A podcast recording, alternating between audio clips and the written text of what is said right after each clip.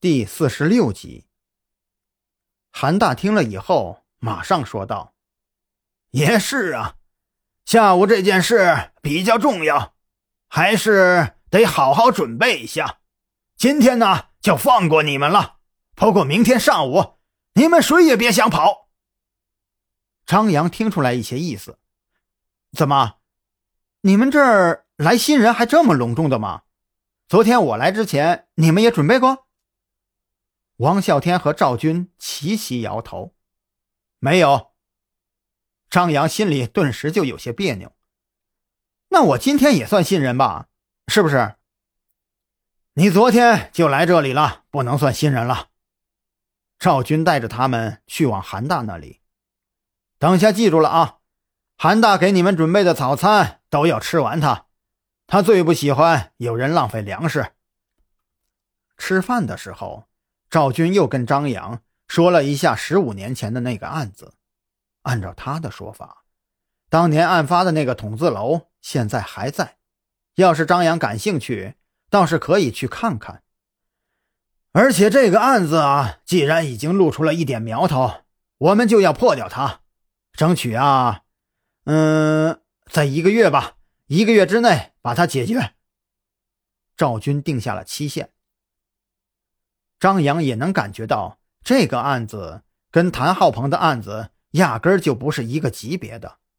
那个案子，他和赵军只用了不到二十四个小时就告破，可是这个灭门绝户的案子，他们根本就找不到下手的地方。刚刚看了两个小时的卷宗，他也没能发现什么，似乎每一个案子都是独立的，相互之间。找不到任何的联系。吃完早餐，张扬突然想起来，昨天自己开出去的车似乎还停在画院小区呢。毕竟回来的时候他要负责押送，不可能跟赵军开两辆车回来。于是跟赵军打了声招呼，就准备离开。记得早点回来。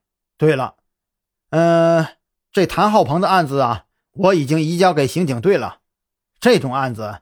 留在我们特侦局，把他当业绩，我自己都觉得丢人。所以今年这三个案子呢，就从这个绝户案算是第一个。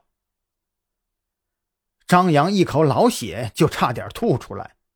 按道这赵军的心可真够大的。特侦局一年总共三个案子的指标，这都快五月份了，他们一个都还没有完成，现在竟然还把到手的业绩给送出去。这图的是什么呀，赵队？我想问你一个问题啊，你的信心是来自哪里呀？难不成特侦局多了两个人，办案的效率也就高了？不不不，赵军摆摆手，你呀，你算是陪送的，下午要来的那位啊，才是重头戏。当真有那么厉害？张扬本身不是一个争名逐利的人，可是赵军这样说话，等于直接打他的脸。他不由得对下午那一位有了很大的兴趣。他也明白，赵军不是一个说大话的人。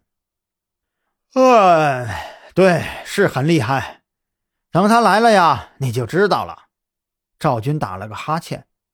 你要办什么事情啊？就快去吧，我再回去睡会儿。记得哈。早点回来。